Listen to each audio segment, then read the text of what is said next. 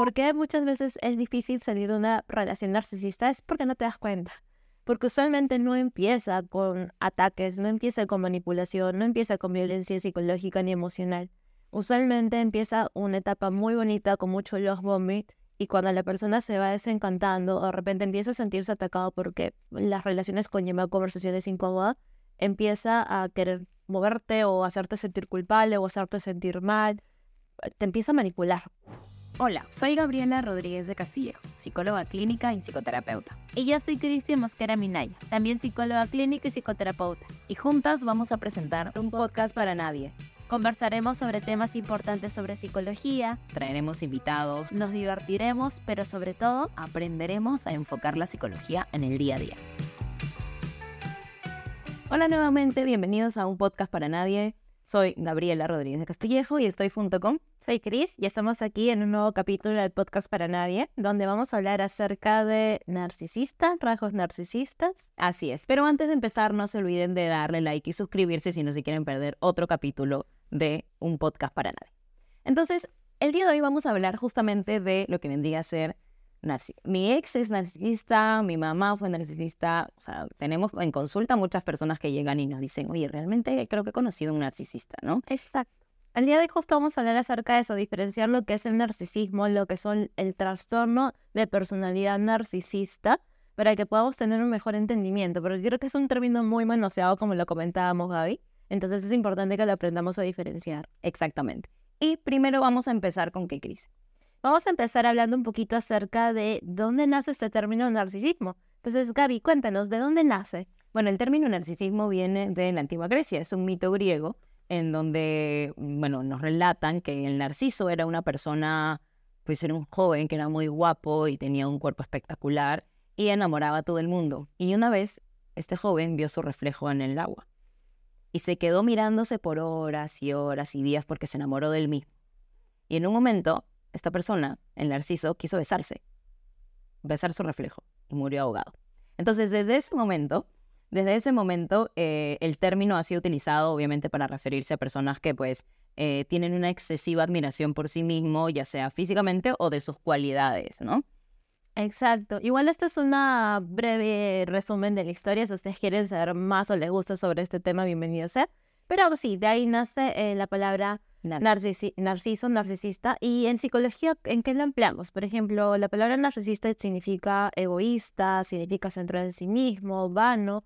Pero en el término ya psicológico se ha ido dibujando bastante lo que es el narcisismo, rasgos narcisistas y el trastorno narcisista de personalidad. Claro, porque son dos cosas diferentes, no hay que tener en cuenta eso, ¿no? Cuando decimos mi ex ha sido narcisista o yo conozco a alguien que ha sido narcisista, es, ¿quieres decir que tiene rasgos narcisistas? ¿Quiere decir ¿Quieres decir que tiene trastorno de personalidad narcisista o qué quieres decir? Claro, hay que tener en cuenta que el narcisismo puede ser un rasgo de la personalidad o un tipo de trastorno de la personalidad, pero son cosas diferentes. Exacto. Y este es el punto del podcast, que aprendamos a diferenciar eso y sobre todo a desmitificar ciertas cositas que quizás se han ido distorsionando por todo esto que vemos en los TikToks, en los Reels, que quizás nos han hecho malentender bastante lo que realmente significa ser una persona con el trastorno narcisista de la personalidad. Exactamente. Y vamos a empezar intentando diferenciar, ¿no? O sea, ya, a ver, tú me dices narcisista, Gaby, me dices trastorno de personalidad narcisista, me dices egoísta, egocéntrico, no entiendo, explícame cuál es la diferencia, ¿no? Yo te podría empezar diciendo que, eh, las palabras egoísmo y egocéntrico se usan para describir a una persona que es narcisista, pero no una persona que tiene trastorno de personalidad narcisista necesariamente, ¿no? Entonces, vamos a empezar por ahí. Ahora, para poder decir que alguien tiene rasgos de personalidad narcisista que no tiene que ver con el trastorno de personalidad narcisista necesariamente, tenemos que preguntarnos qué significan los rasgos en psicología, ¿no? Y los rasgos en psicología son como patrones, eh, eh, son como patrones persistentes de conducta y de interacción que de alguna manera se ven visualizados en, dentro de contextos ya sean sociales o contextos personales. Ahora, ¿cuándo estos rasgos son un problema? Estos rasgos se convierten en problema cuando son muy poco flexibles, cuando son muy rígidos y ya empieza a interferir con tu vida diaria. Entonces ahí estamos hablando de un rasgo que es negativo. Ahora, un conjunto de rasgos viene a tener el trastorno de personalidad, ¿cierto, Podríamos decir entonces que rasgos son eh, elementos descriptivos de la personalidad. Y cuando hablamos de ya el trastorno narcisista de la personalidad hay que tener en cuenta. Hay rasgos que la suma todo esto, de toda la sintomatología, dependiendo, claro está, del contexto de cómo lo diagnosticamos en los, las personas de salud mental, te va a dar toda esa suma de estos rasgos un trastorno de personalidad narcisista. Si yo tengo uno o dos Javis, ¿tengo el trastorno de personalidad? No, claro que no. Tengo rasgos, pero no definitivamente el trastorno de personalidad porque eso tiene que ser diagnosticado por un profesional de la salud mental. Además que cuando hablamos de un trastorno de personalidad narcisista, hablamos de una estructura de la personalidad. Y cuando hablamos de una estructura de la personalidad, hablamos de algo ya eh, hecho, ¿no? O sea, hablamos de algo ya, eh, ¿cómo decirlo? Como de algo ya que ya muy poco se puede cambiar. O sea, la estructura de la personalidad no se puede cambiar. Puedo ser consciente de cómo es mi estructura de personalidad y hacer cosas como para poder de alguna manera eh, manejarme mejor, pero no se puede hacer mucho al respecto porque ya es una estructura. Entonces, si tú dices mi ex es narcisista o yo conozco a una persona que es narcisista, estoy diciendo que durante toda su vida se ha comportado así, desde que es mayoría de edad. Aquí en Perú son 18 años, en otros países 21. Entonces, es como desde los 21 años y 18 ya se ha comportado de esta manera o estamos hablando de que en mi relación específicamente, ¿no? Y cuando hablamos de rasgos, hablamos de que, de que no necesariamente es un trastorno de personalidad narcisista, sino más bien que estos rasgos corresponden a una experiencia aprendida que en su momento le funcionó muchísimo y por eso lo sigue usando. No sabemos el contexto de esa persona, no sabemos si es que realmente de pronto ha tenido que defenderse y por eso la forma de defenderse en casa o con sus amigos es manipular, ¿no? O de repente eh, que le cuesta empatizar también significa algo, ¿no? Entonces estos rasgos no necesariamente corresponden a un trastorno de personalidad narcisista y hay que tenerlo bien en cuenta.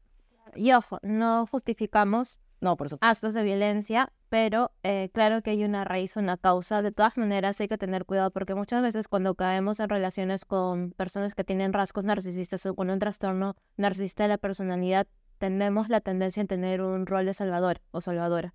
Y hay que tener muy en cuenta esto. Esto que nos comenta Gaby de saber que tiene un contexto, muy probablemente que le ha causado un daño, porque aprendido estos patrones no quiere decir que tengamos que tomar este rol de salvador. Ah, por supuesto. No siempre eh, tener en cuenta que no hay que olvidarnos a nosotros como persona. Ya, pero ahí, ahí, por mucho que vemos a una persona. Ahorita vamos a entrar a ese punto, claro. Punto me llamó muchísimo la atención. Continúo, continúo. Entonces, ¿cómo podemos decir que son los rasgos narcisistas? Podemos decir que es el patrón de comportamiento eh, que puedes encontrar en muchas personas y se caracteriza ¿Por qué? Se caracteriza por tener, por ejemplo, una excesiva arrogancia, una, eh, una persona que puede llegar a manipular, que puede poner eh, sus necesidades por encima de la otra persona y ponerse a pensar que pueden salir lastimados o no.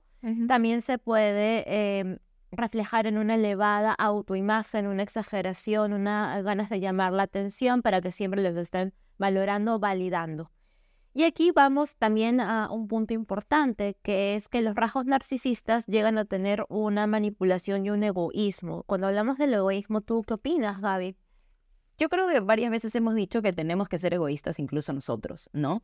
Y yo creo que aquí hay importante, hay, hay, que aclarar que todos los rasgos del narcisista no necesariamente, o sea, de las personas que suelen tener estos rasgos, no, no necesariamente son malos, ¿no? O sea, estas personas tienen mucha ambición, ¿no? Y al tener mucha ambición son muy determinantes y logran lo que quieren al final, ¿no? Claro, ¿cómo lo hacen? Pasando por encima de los demás, ¿no? Eso obviamente no está bien, pero, pero tienen, o sea, lo consiguen al final del día, ¿no?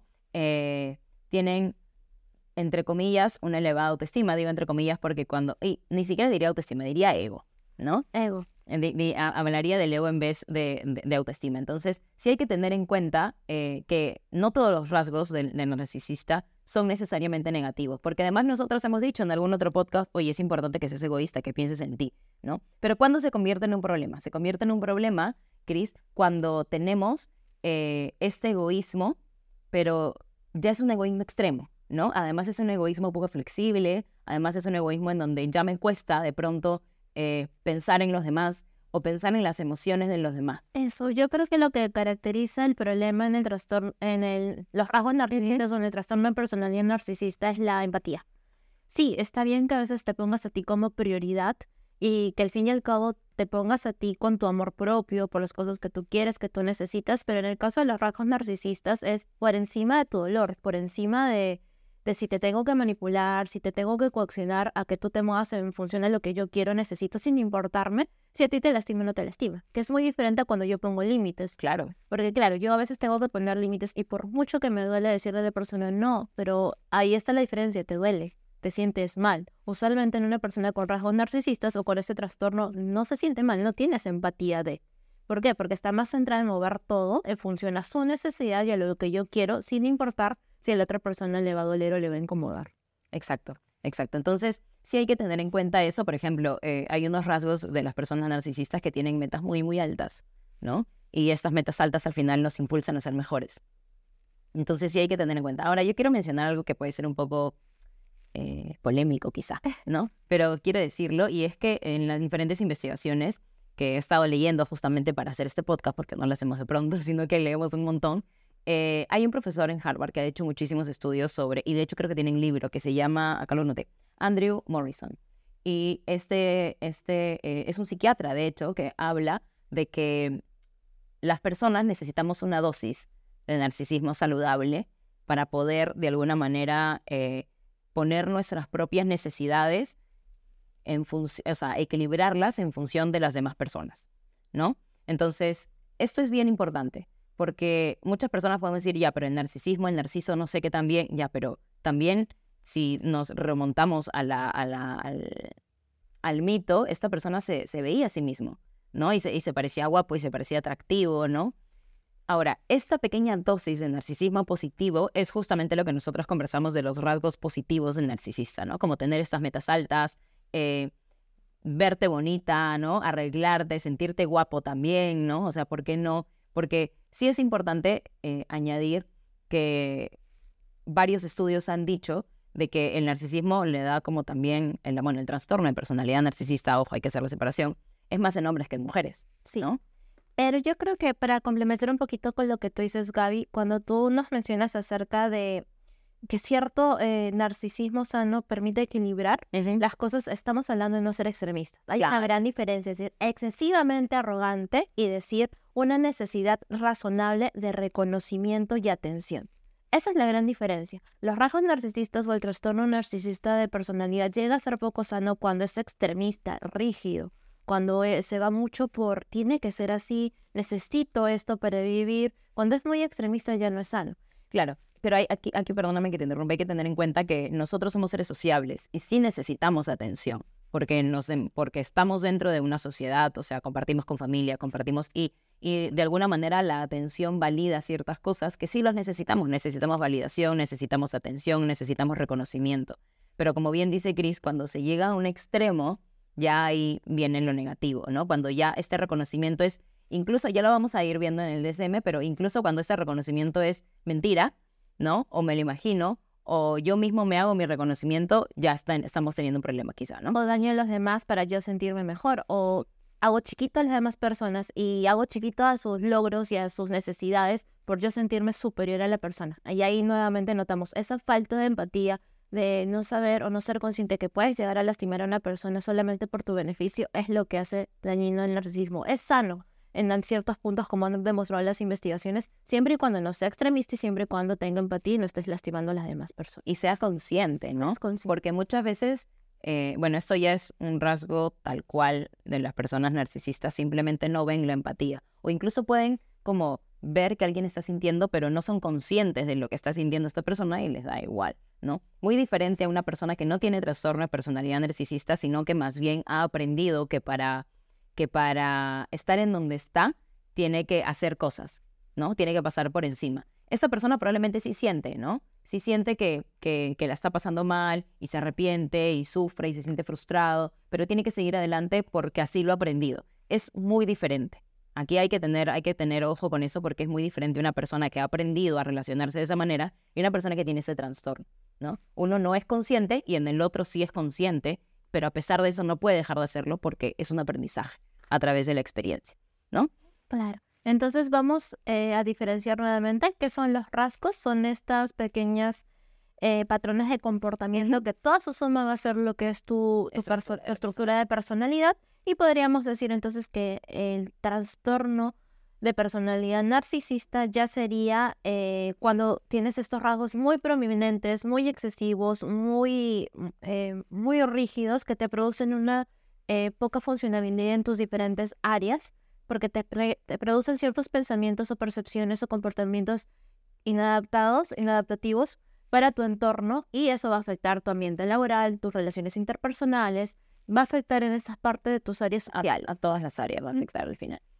La personal también afecta, porque lo vamos a hablar un poquito más adelante, pero también hay que tener en cuenta que eh, las personas cuando hacen trastorno narcisista en realidad esconden bastantes inseguridades. Sí, sí, en verdad, cuando, o sea, de hecho, creo que eso sería, mira, ahora que estamos hablando de trastornos de personalidad y ya hemos definido un poquito una mini clase de trastorno de personalidad, creo que creo que nos puede dar pie para hablar de otros trastornos, ¿no? Como del TLP o, conocido como borderline o, trastorno de la personalidad dependiente, que muchas personas dicen, soy dependiente, ¿no? Y en realidad mm, habrá que ver, ¿no? Habrá que ver, o, el evasivo, que también muchas personas, eh, creo que es más común de lo que se piensa el evasivo, pero, pero, pero hay que tener en cuenta eso.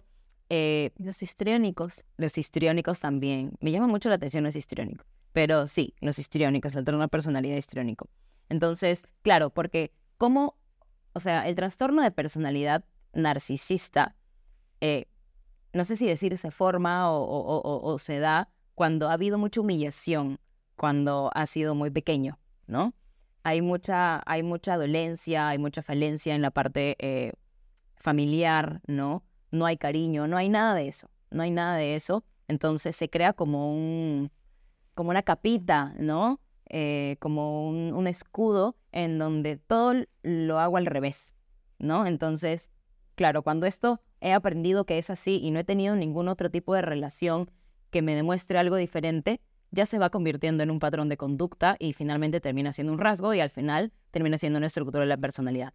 Pero si en mi camino he conocido personas que me demuestran que la interacción puede ser diferente, hay un cambio y hay un corte, ¿no? Y ya no se ya no termina siendo, o sea, por eso es importante identificar si estoy hablando de rasgos, estoy hablando de trastorno en la personalidad, ¿no? Exacto. Acuérdense que el trastorno de personalidad tiene que ser diagnosticado por un profesional de la salud mental. Ahorita estamos viendo la parte psicoeducativa para que nosotros podamos entenderlo, conocer un poquito más del tema en psicología, pero de todas maneras, que yo vea una persona, una pareja, un amigo, mi mamá, mi papá, no lo puedo diagnosticar a menos que pase por un servicio de salud mental donde le hagan las evaluaciones necesarias y lo puedan diagnosticar con este trastorno.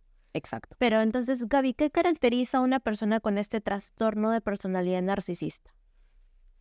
Bueno, aquí es bien importante que nosotros podamos darnos cuenta, ya hemos hablado del egoísmo, del egocentrismo que tiene, también hay una gran necesidad de admiración, ¿no? Es como, es como si no pudiera ver que hay otra persona en esta sala a la que no miren más que a mí, a la que no admiren más que a mí. ¿Cómo es posible?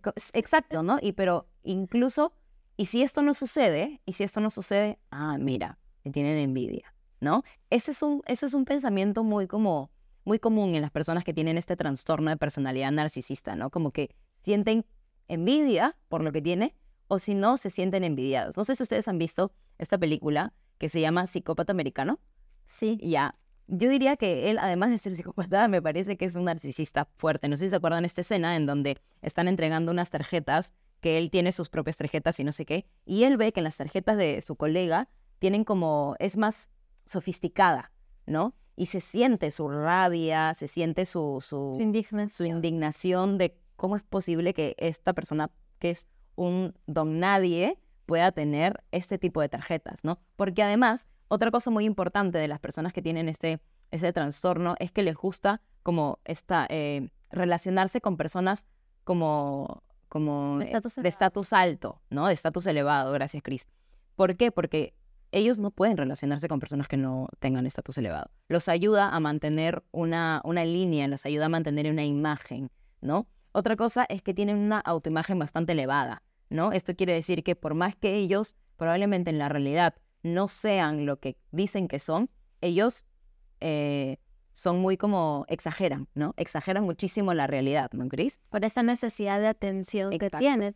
Y otra característica también muy importante del trastorno de personalidad es, esta falta de empatía eh, que tienen hacia las demás personas, porque eso les facilita la manipulación. para alcanzar sus logros o sus necesidades sin importar si puede llegar a, lastimar o no lastimar a una persona. Y eso es lo peligroso del trastorno narcisista de personalidad. Al haber esta manipulación y esa falta de empatía puede llegar a generar mucho estrés postraumático a las personas que se desenvuelven o han tenido eh, relaciones con personas con este trastorno y con rasgos también narcisistas. Exacto. Y yo quiero contar una cosita que me acabo de acordar. Estuve leyendo un libro y en este libro comentaban un poco de cómo veían eh, a, a, las personas que tienen rasgos, perdón, no rasgos, sino trastorno personalidad narcisista, ¿no? Y es que, y poniendo un ejemplo, ¿no? Que lo voy a hablar acá. Es, imagínense que están todos preparándose para una carrera, ¿ok? Nos imaginamos que todos estamos preparándonos para una carrera, para una maratón, ¿ok?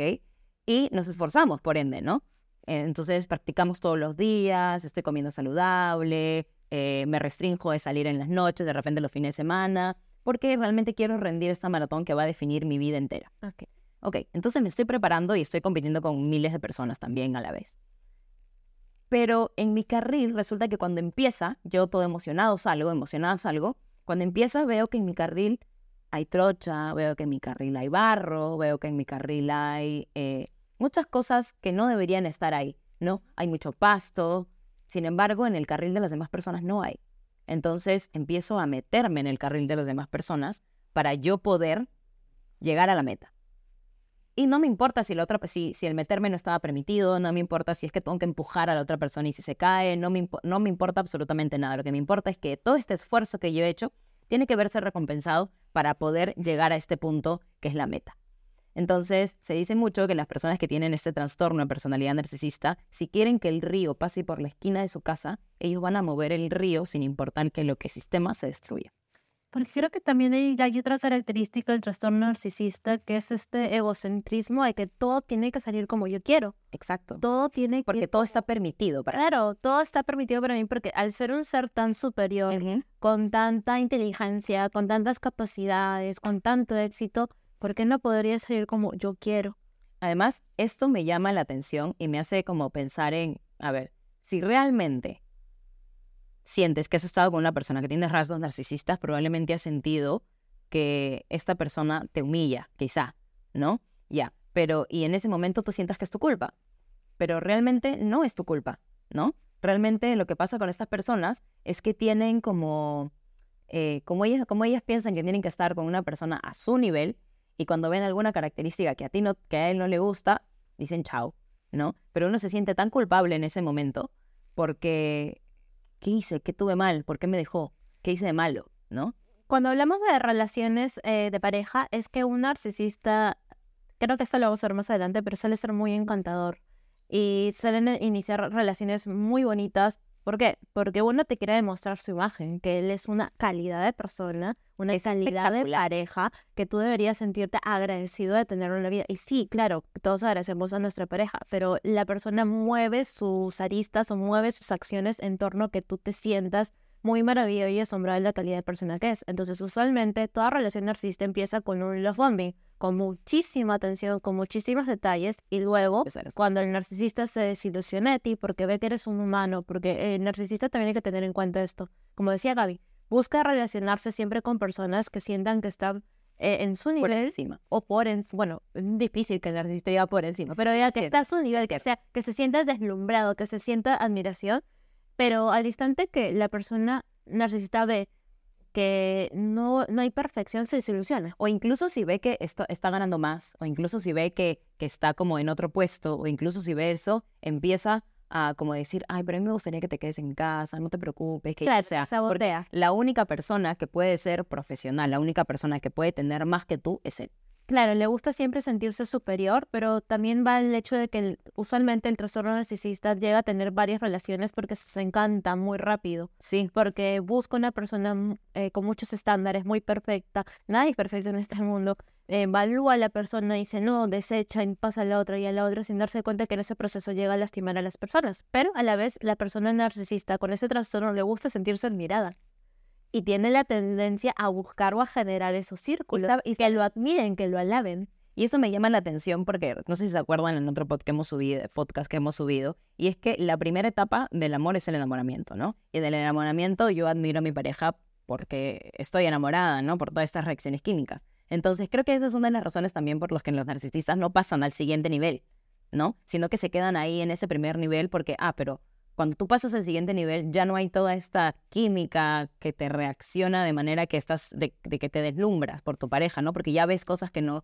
que no hay. Entonces Luego, ah, ya no me gusta porque ya no me admira, porque ya no lo admiro. Entonces paso a la siguiente para volver a sentir eso. Y creo también, Gabriela, que lo mencionas, es que el narcisista es muy propenso a la crítica, o sea, se siente muy atacado cuando hay crítica y una relación de pareja conlleva eso. Conlleva, conlleva conversaciones. Conlleva, claro, conlleva decir, esto no me gustó, esto me gustó, cómo lo trabajamos. Y probablemente una persona con trastorno narcisista, al instante de su pareja le dice, eso no me gustó, se siente atacado y su primer eh, impulso es o voltearte la torta para que no sea tu culpa y defenderse, o simplemente irse porque dijo, ah, no, mucho problema. No voy a lidiar con esto. Prefiero una persona que me mire, que esté detrás de mí.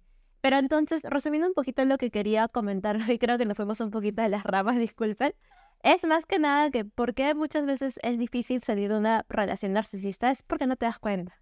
Porque usualmente no empieza con ataques, no empieza con manipulación, no empieza con violencia psicológica ni emocional Usualmente empieza una etapa muy bonita con mucho love bombing y cuando la persona se va desencantando o de repente empieza a sentirse atacado porque las relaciones conllevan conversaciones incómodas, empieza a querer moverte o hacerte sentir culpable o hacerte sentir mal, te empieza a manipular. Y es ahí cuando ya empiezan los problemas en, en las relaciones con personas con trastornos narcisistas de la personalidad.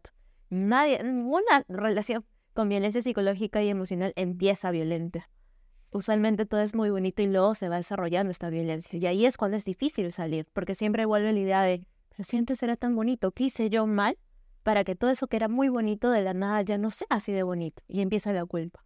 Claro, y también es importante darnos cuenta ahí que si empezara de golpe, como dice Chris, no estaría en una relación así, ¿no? O sea, porque las narcisistas saben cómo enamorarte para que al final tú vivas pensando, pero ha sido bonito. Eso quiere decir que sí tiene la capacidad de que sea bonito. Entonces me voy a vivir aferrada a este pasado y no al presente que ya no me genera nada. Que más bien me genera rechazo, que más bien me genera tristeza, que más bien me genera como, ya no quiero estar acá, ¿no? Pero claro, y no solamente eso, sino que si el narcisista quiere que te quedes, por momentos te va a dar todo. Por momentos te va a dar nada o te va a tratar menos cero, incluso, ¿no? Pero es como, claro, si me dio algo, quiere decir que me puede seguir dando. Entonces voy a vivir pensando en que me va a seguir dando, porque podría pasar, podría pasar. Va a llegar el, momento en que, porque llegan a consulta personas que dicen, pero es que él era diferente. Y a veces, a veces demuestra que era así, a veces como que sí piensa en mí, a veces sí me llama la atención, a veces sí está conmigo, pero otras veces no. Claro, por, porque solamente lo está haciendo para que no te vayas. Claro, porque acuérdense que la persona con el trastorno narcisista de personalidad quiere esta atención, quiere sentirse amado, quiere sentir que lo admires. Y en el instante que ve que tú te estás alejando, se activan sus alertas de cómo es posible que ella no esté conmigo si yo soy tan perfecto. Y vuelve a lanzar. te vuelve a, engatusar. A engatusar. El love bombing otra vez para que vuelvas. Y otra vez se siente en control.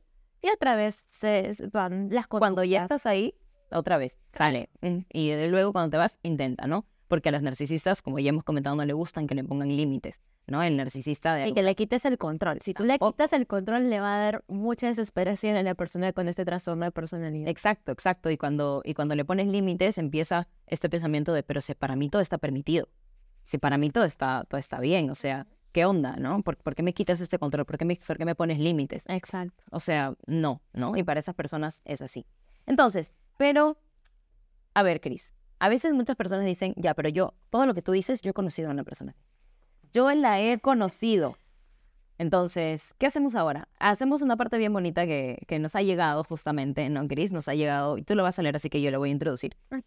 Este, una oyente, o una, no sé cómo se dice cuando nos ven y nos escuchan, pero este, bueno, una persona que nos, nos ve constantemente eh, nos ha mandado un mensaje contándonos un poquito su historia y básicamente eh, nos preguntó Gaby, Cris, mi ex es narcisista, ¿no? Y nos contó su historia, así que vamos a, comentarlo. De hecho, ella lo, ha pedido que sea anónimo, y así que obviamente vamos a respetar eso y va a ser anónimo.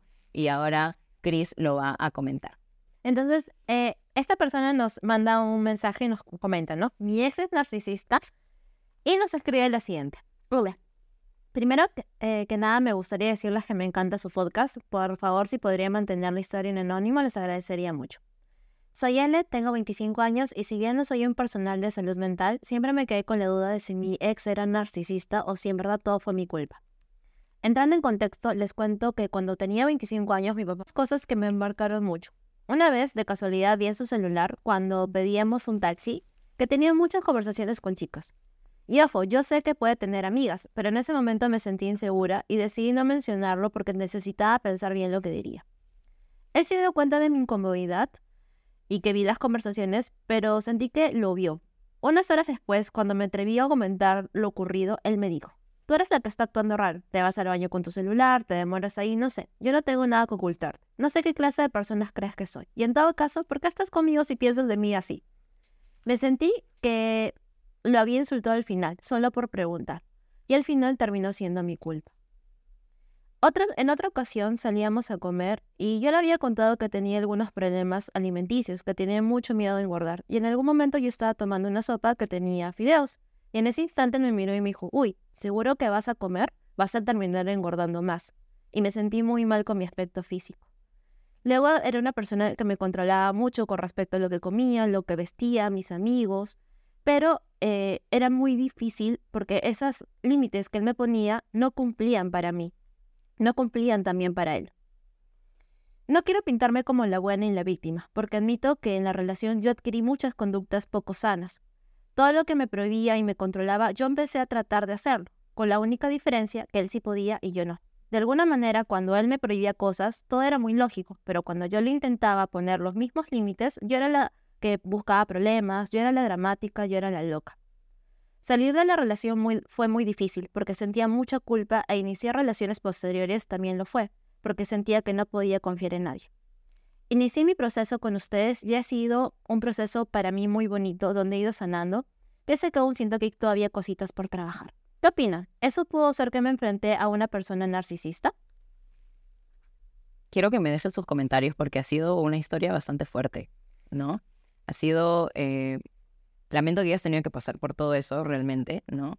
Ha sido una situación bastante complicada, bastante difícil, eh, que obviamente nada ha sido tu culpa, ¿no? O sea, las cosas que han pasado se dieron de esa manera y no, no ha sido nada tu culpa.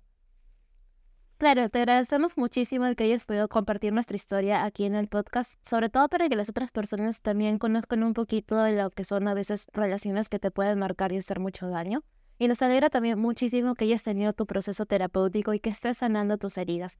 Y como también nos dice Gaby, por supuesto que no es tu culpa. Tú misma has identificado que dentro de la relación hubieron límites poco sanos que esta persona te puso para manipularte, pero claro, eso no aplicaba cuando tú querías poner los mismos límites. También nos alegra que hayas podido cambiar tus patrones quizás dañinos de la relación, que está muy bonita para que puedas crear relaciones sanas para ti, pero por supuesto que no es tu culpa. Lo que sí es que esta pregunta que nos haces de ¿En verdad me habré enfrentado a una persona narcisista? Yo creo, Gaby, que por lo que nos cuenta, claramente veo algunos rasgos. Hay muchísimos rasgos, ¿no? Hay bastantes, ¿no? Como hay que identificarlos para que la gente lo vea. Por ejemplo, esto de, de, al inicio todo era muy bonito, era muy atento, muy detallista. Ya hemos dicho que todo empieza con un love bombing al, inicio. ¿Qué es love bombing? Es cuando eh, soy muy encantador y doy todo, todo, todo, todo para enamorar a alguien, ¿no? Es como la, la etapa de la conquista, desmedido. Claro, pero ¿por qué? Porque quieren sentir que te están, te están exponiendo la calidad de personas que son maravillosos para que tú realmente sientas que, que tienes que mirarlo y darle muchísima atención. Eso es lo que buscan con este los bombing. Exacto. Entonces, sí, esto podría ser un rasgo que nos llama la atención. ¿no? Cuando tú ves a alguien que te está como dándote todo, dices, ¿qué me quieres decir? Luego, eh, de pronto todo cambió, no sé cuándo cambió, eso también es importante. Y cuando dice, cuando hay muchas peleas por mi culpa, ¿ok? Las peleas solamente se dan por tu culpa, ¿no? Cuando ella lo enfrenta, bueno, no ella, sino él diciendo que ella lo ha contado, cuando él lo enfrenta y dice, ¿qué, qué, qué es lo que hace? Le voltea la torta y dice, tú eres la que está actuando raro, te vas al baño con tu celular, te demoras ahí, yo no tengo nada que ocultarte, no sé qué clase de persona crees que soy. Ahí, ¿qué está pasando? Tú no me vas a venir a mí a decir que yo soy una mala persona, ojo. Entonces, luego... Tú eres la mala persona por pensar así de mí. Exacto, tú eres el que está actuando raro la que está actuando rara. Entonces, de vuelta la torta. Y al voltearle la torta, ¿qué pasa? Te manipuló. Te manipuló. Y luego ya no importó que tú te sentiste insegura, sino importó que él se sintió triste porque tú desconfiaste de él. ¿No? Eso es algo bien importante. Sigamos. Eh, por ejemplo, en el ejemplo donde nos comenta de la, comida. usó algo tuyo que probablemente tú le habías contado en tu confianza porque era tu pareja, porque confiabas en ti para usarlo En contra en- para hacerte sentir mal con algo que para ti debe haber sido una inseguridad, que era el aspecto físico en tu peso en ese caso. Exacto. Y ahí también nos damos cuenta de otro punto de las personas narcisistas, que muchas veces utilizan información tuya, tus inseguridades, para poder manipularte o manejarte, Exacto. a tenerte en control, en su control. Y cuando hablamos de esto, ¿no? Yo adquirí también muchas conductas poco sanas. eh, todo lo que él hacía, como prohibirme, me controlaba, yo también empecé a hacerlo. Con la única diferencia de que cuando yo lo hacía, estaba mal, pero cuando él lo hacía, sí hacía sentido.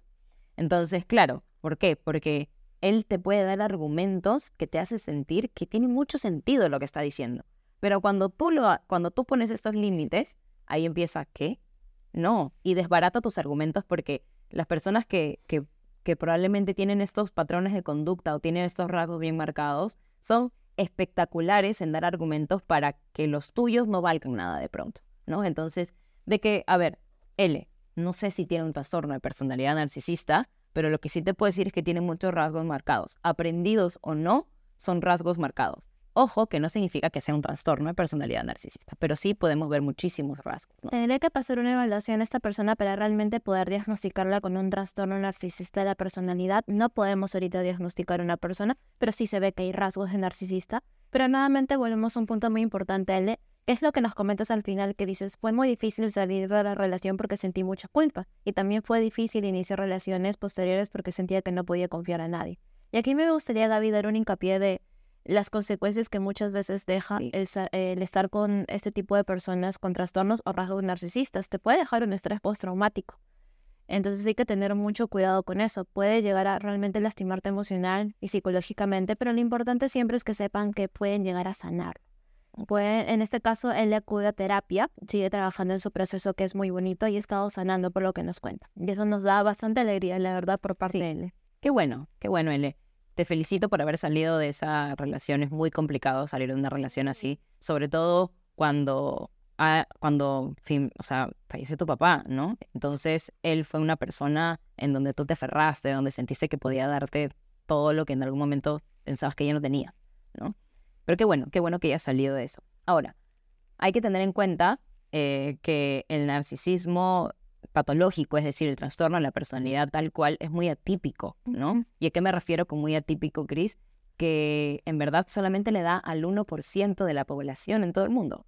O sea, es muy difícil que una persona tenga ese trastorno de personalidad narcisista porque es muy complicado. O sea, una persona que realmente no tiene empatía es muy difícil de encontrar porque nos desenvolvemos dentro de una sociedad. Por eso tenían que pasarla súper mal para que sea esto una estructura de su personalidad, ¿no? Exacto. También estos estudios demuestran que el trastorno afecta más a hombres que a mujeres y por lo general comienza a principios de la adolescencia, principios de la adolescencia o principios de la adultez.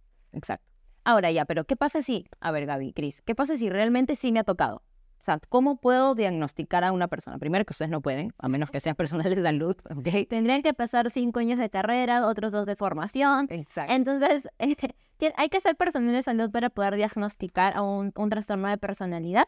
Pero eh, me pareció psicoeducativo que lo comentemos, Gaby. Hablemos un poquito de el diagnóstico de salud mental, que es el DSM-5, que lo usamos los profesionales de salud para poder diagnosticar.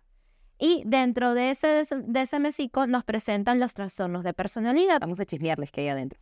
para que lo conozcan un poquito más. Entonces, el trastorno eh, de personalidad narcisista pertenece al trastorno de personalidad tipo B. Imagínense los tipos de personalidad, trastorno de personalidad que hay. Si les interesa, déjenlo en los comentarios porque puede ser otro podcast. Claro que sí. ¿En cómo, cómo se, cómo? Porque alguna vez una paciente me dijo, ya, pero es que yo tengo, yo tengo bipolaridad, es lo mismo que border, ¿no? Le dije, no, uno es un trastorno de la emoción y otro es un trastorno de la personalidad. Exacto. Entonces, si les interesa saber cómo se diferencian estos trastornos, coméntenlos, que lo podemos, que podemos hacer una psicoeducación ahí. Pero entonces, el trastorno narcisista de personalidad entra dentro de los trastornos de personalidad tipo B. que dice que son de comportamiento dramático o exagerados, emotivos impredecibles e impulsivos e inestables. Exacto. Y también nos dice, ¿no? Que hay, eh, bueno, que se tienen que cumplir cinco o más de los siguientes hechos. Y vamos a enumerar cuáles son esos hechos para que ustedes también los puedan De tener. repente los ejemplificamos también para que También. puedan tener. Perfecto. Entonces vamos con el número uno. Tiene sentimientos de grandeza y prepotencia. Quiere decir, por ejemplo, exagera sus logros, exagera sus talentos, además que espera ser reconocido como superior incluso sin contar con los correspondientes éxitos.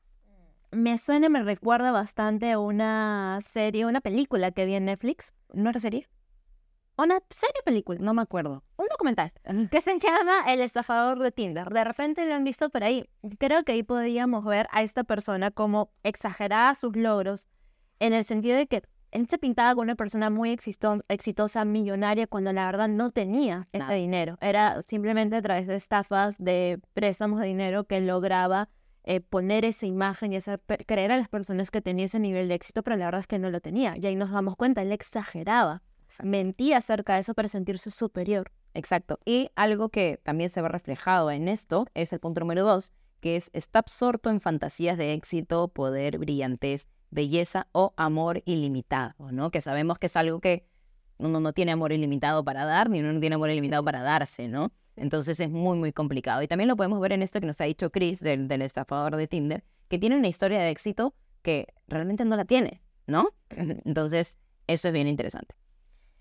El tercer punto entonces sería, cree que es especial y único y que solo puede comprenderle eh, o solo puede relacionarse con otras personas especiales o de alto estatus. ¿Eso qué quiere decir? Por ejemplo, lo que decía Gaby, ¿no? Son personas que se desenvuelven solamente con personas donde ellos sienten que también tienen mucho éxito. Eh, por ejemplo, ¿no? yo no me puedo relacionar con personas a menos que no sean de la mejor universidad del mundo. Porque yo tengo ese nivel intelectual y yo no podría conversar y yo no podría relacionarme con personas con menos intelecto que yo. Entonces, tiene esa tendencia a buscar eso. Por ejemplo, también con respecto a la riqueza, eh, tienen la tendencia a buscar personas que tengan mucha riqueza, mucho éxito, entre comillas, pero con la, con la pequeña hincapié de que cuando sienten que lo supera, se sienten atacados y ahí empiezan también otros, otros problemas para la persona con trastorno narcisista. Exacto. Luego viene el punto número cuatro que dice excesiva necesidad de admiración. Ya habíamos comentado esto, que necesitan ser admirados, necesitan tener el control y todo. Así que vamos por el siguiente punto, que también es importante, el punto número 5. Muestra un sentimiento de privilegio, es decir, expectativas no razonables que de pronto, eh, de tratamiento especialmente favorable o de cumplimiento automático de sus expectativas. ¿Qué quiere decir esto? O sea, el privilegio, solamente yo puedo tener esto, las demás personas no lo pueden tener. Es decir, mis expectativas se tienen que cumplir sí o sí, porque nadie más puede tener este privilegio que yo tengo, ¿no crees? exacto. El otro punto, el 6, por ejemplo, explota las relaciones interpersonales, es decir, se aprovecha de los demás para sus propios fines, sin importarles si, se, si pueden llegar a salir lastimados o no. O no. Y acá, acá hay algo bien importante que quiero decir, es que él usa las relaciones interpersonales, eso quiere decir que son utilitarias, ¿sí? No son relaciones interpersonales que a la larga me van a dar mucho cariño, que a la larga me van a dar amor, que es genuino, espontáneo, no, es muy utilitario. Exacto. Y se relaciona con el punto 7, que es carece de empatía. No está dispuesto a reconocer o a identificar los sentimientos y necesidades de los demás. Y ahí justo va de la mano con lo que nos comenta Gaby, ¿no? De explotar utilitariamente a las personas sin importar si las vamos a lastimar, porque no, no lo veo necesario reconocer si emocionalmente te está lastimando o no, porque eso a mí no me afecta. Exactamente. Y vamos con el último punto, que es muestra comportamientos o actitudes arrogantes o de superioridad, ¿no? Entonces, ¿cuántas tienen que cumplirse de esto? Cinco o más, si no me equivoco. Sí, así es. Cinco o más. Nos falta un hito, que es con frecuencia envidia a los demás o cree que lo están envidiando o sienten envidia de él. Con lo que nos comentaba Gaby, con la película, por ejemplo, de Asesino, Psicópata Americano. Psicópata Americano. Muy buena peli, tienen que verla. la antigua. Hay, hay una nueva que es una serie que también es buena, pero la antigua es muy buena. Claro. Y como nos comentaba Gaby, ahorita hay nueve puntos que hemos leído, pero tiene que cumplir cinco más. Es un poquito difícil, ¿no, Gaby? Es muy difícil. O sea, una persona, y no solamente tiene que cumplirla en una relación interpersonal, sino que tiene que cumplirla en toda su vida. En todas sus áreas, o sea, de pareja, laboral, familiar, en todas sus áreas. Sí, familia también. Entonces, o sea, imagínese sentir a alguien que solamente, no sé, tiene un hijo por utilidad, o que se relaciona con su mamá por utilidad, o que, claro, bueno, el trabajo es algo transaccional, ¿no? Pero hay trabajos que son de vocación, ¿no? O sea, imagínense un psicólogo que pueda tener eso, o sea, qué fuerte. Por eso, por eso decimos que realmente es muy difícil que ese trastorno de personalidad le, dé a muchas personas. Es muy atípico. Así que hay que tener en cuenta, como bien dice Chris, solamente puede ser diagnosticado por personal de salud mental. De hecho, solo los psiquiatras. Eh, así que hay que tenerlo en cuenta. ¿Sí? Perfecto. Ahora, sigamos. Yo tengo una última pregunta, ahí como para cerrar un poquito también nuestro podcast del día de hoy, que es ¿cuál es el mayor problema cuando hablamos de narcisismo, rasgos narcisistas, trastorno narcisista de la personalidad? Yo creo que acá lo más importante, y creo que una persona que podría tener, digamos, algunos rasgos, eh, es la falta de autoconciencia, ¿no? ¿A qué me refiero con la falta de autoconciencia? Es que no soy capaz, no so, a ver, no sé lo que estas, estos rasgos le pueden hacer a las personas. Y por eso, eso es mucho lo que se trabaja en terapia. Si ustedes buscan en internet cómo tratar el trastorno de personalidad narcisista, les van a hablar de una terapia de conversación. ¿Por qué de conversación? Porque es muy importante que la persona sea consciente de las cosas que está haciendo, de las actitudes que tiene, de los comportamientos que tiene y de cómo esto está afectando de alguna manera a las, a las personas a su alrededor. Entonces, la falta de autoconciencia, perdón, es lo que es lo más peligroso de las personas que tienen rasgos, pero que ahí es muy, muy, eh, como que es muy usual, no sé si todo el tiempo, pero es muy usual que las personas lo noten porque se lo dicen. Entonces, ah, bueno, entonces voy a ir a terapia, ¿no? Pero las personas que tienen trastorno de personalidad narcisista les dicen, pero sí es la vida, o sea, uno tiene que pasar por encima para lograr lo que quiere, ¿no?